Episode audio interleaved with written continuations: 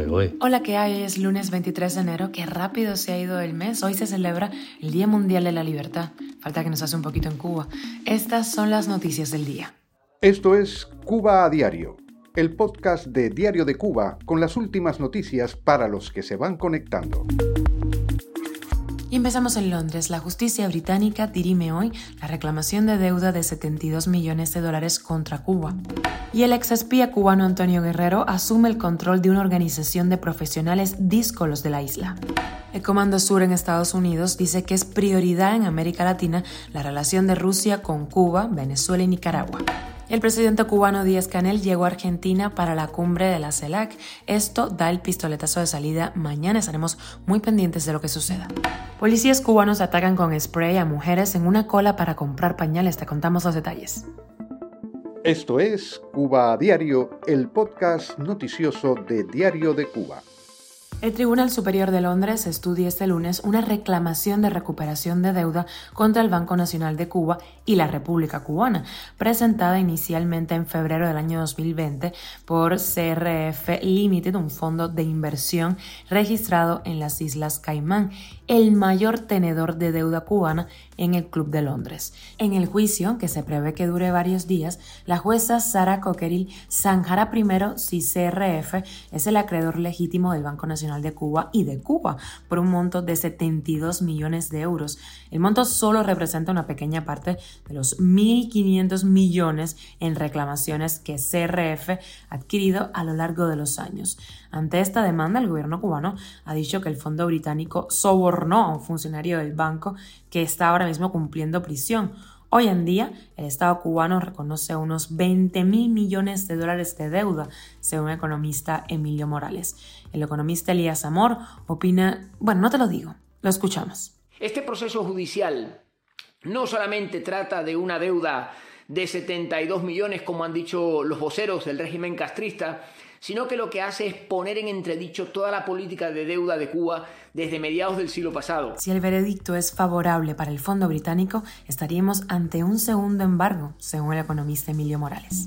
Y el expía Antonio Guerrero, uno de los cinco condenados en Estados Unidos por espiar para el régimen de la isla antes que Barack Obama los indultara y enviara a Cuba, fue designado como nuevo presidente de la oficialista Unión Nacional de Arquitectos e Ingenieros de la Construcción de Cuba.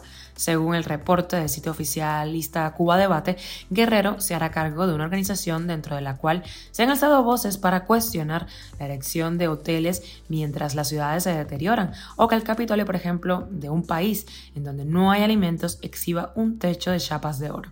El sector de los arquitectos e ingenieros de la construcción se convirtió en una piedra en el zapato para el régimen después de que en 2021 las autoridades dieran un portazo a sus exigencias para ejercer de forma privada. Bajo su nuevo mandato, el ex espía tomó el primer acuerdo, otorgar la condición de asociado de honor a Miguel Díaz Canel lo cual ya anuncia su futura ruta. Cuba a diario. La general Laura Richardson, jefa del Comando Sur de Estados Unidos, dijo que el adversario número dos de Washington, América Latina, o sea, Rusia, tiene relaciones con Cuba, Venezuela y Nicaragua que su mando mantiene bajo estrecha tensión, o sea, tienen puesta la lupa sobre eso.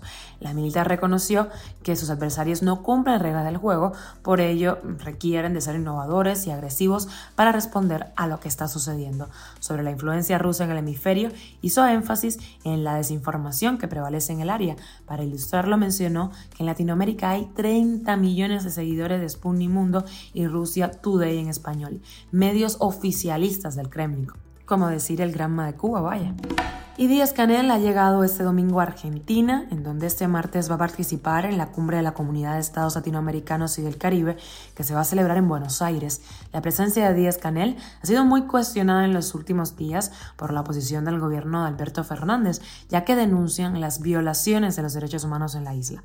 Desoyendo esas críticas, la portavoz presidencial argentina confirmó que el mandatario se va a reunir con los presidentes elegidos democráticamente que así lo soliciten. La Comunidad de Estados Latinoamericanos y del Caribe, creada en 2010 y cuya cumbre fundacional tuvo lugar en Caracas en el año 2011, reunirá este martes a 33 países de la región, toda vez que Brasil ha anunciado su reingreso tras la salida del poder de Jair Bolsonaro, quien sacó al país de ese foro en el año 2020. Cuba a diario. Y agentes de la policía cubana esparcieron spray contra mujeres y niños que estaban haciendo una cola para comprar pañales. Esto, según denunció el sitio digital Cubanos por el Mundo. El lamentable incidente habría ocurrido eh, recientemente en la tienda conocida como La Comadrita en La Habana Vieja. Así lo revela un video compartido por el activista cubano Julio Góngora a través de sus redes sociales. Ante la gran escasez en Cuba, las filas para comprar cualquier producto en los comercios pueden llegar a tener a cientos de personas esperando para adquirir las mercancías. Y con la extra popurrí de cosas, Berlín finalmente ha dado luz verde a países europeos para que entreguen eh, los modernos tanques Leopard que se construyen en Alemania a Ucrania. Hasta ahora no había permitido esto por miedo a que la guerra escalara. Polonia ya ha manifestado su intención de entregarlos al gobierno de Kiev. Y ayer China dio la bienvenida al año del conejo, una celebración especial tras años de cierre por la pandemia. Esto es Cuba a Diario, el podcast noticioso de Diario de Cuba, dirigido por Wendy Lascano y producido por Raiza Fernández. Gracias por hacernos parte de tu rutina. Recuerda que estamos contigo de lunes a viernes en Spotify, Apple Podcast y Google Podcast, Telegram y síguenos en redes sociales. Yo soy Wendy Lascano, que tengas un feliz día.